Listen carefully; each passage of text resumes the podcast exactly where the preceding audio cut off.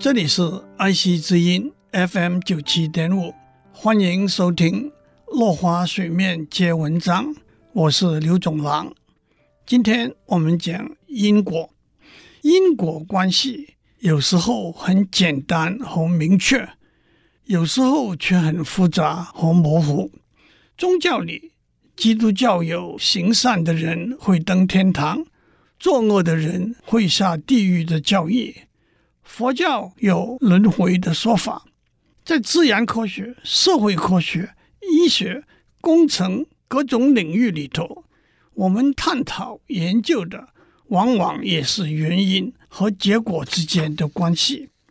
用力一推是原因，车子往前走是结果；吃了不清洁的食物是原因，上吐下泻是结果；台风来了是原因。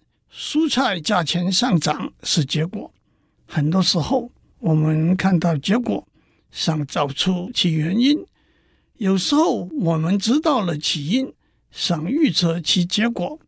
怎样追寻前因后果、来龙去脉，是个既有趣也重要的课题。牛顿看到苹果从树上掉下来，找出地心引力是原因。后来推而广之，我们了解地球和月亮之间的吸引力是原因，潮水的涨落是结果。几百年来，医学界都认为胃溃疡是由胃酸引起，食物和情绪会导致胃酸的分泌增加，因而引起胃溃疡。澳洲医师 Barry Marshall 和 Robin Warren。在一九八二年证实，胃溃疡是由幽门螺旋杆菌所引起。这个结果改变前人错误的因果关系，让诊断和治疗胃溃疡变得更容易而且有效。他们两人因此获得二零零五年诺贝尔医学奖。英国科学家 Gillian Pepper。和 Craig Roberts 找到新的原因，解释为什么怀孕妇女会害喜。过去的解释是因为妇女怀孕的时候荷尔蒙分泌的改变所引起。Pepper 和 Roberts 在全世界二十一个不同地区汇集的数据证实，饮食习惯和妇女害喜的情形互有关联。在多吃肉类。鸡蛋、牛奶、糖、咖啡的国家，妇女害喜的情形比较严重；多吃五谷的国家，妇女害喜的情形比较轻微。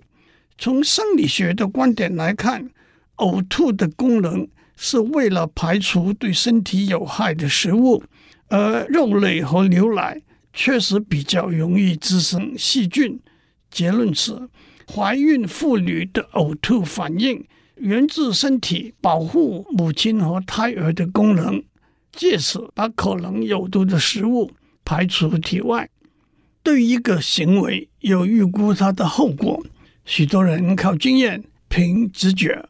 比较科学的做法是利用统计和几率，或者用实验和模型进行模拟。一间公司要推出新产品的时候，投入多少广告费？会产生多少销售额？可以用市场分析的统计模型来预估。电子元件在高温底下能否正常运作，能够正常运作多久，都可以在实验室里直接测试。而且为了缩短测试时间，还可以特别提高测试温度，再倒推电子元件在预期温度下。能够维持正常运作的时事。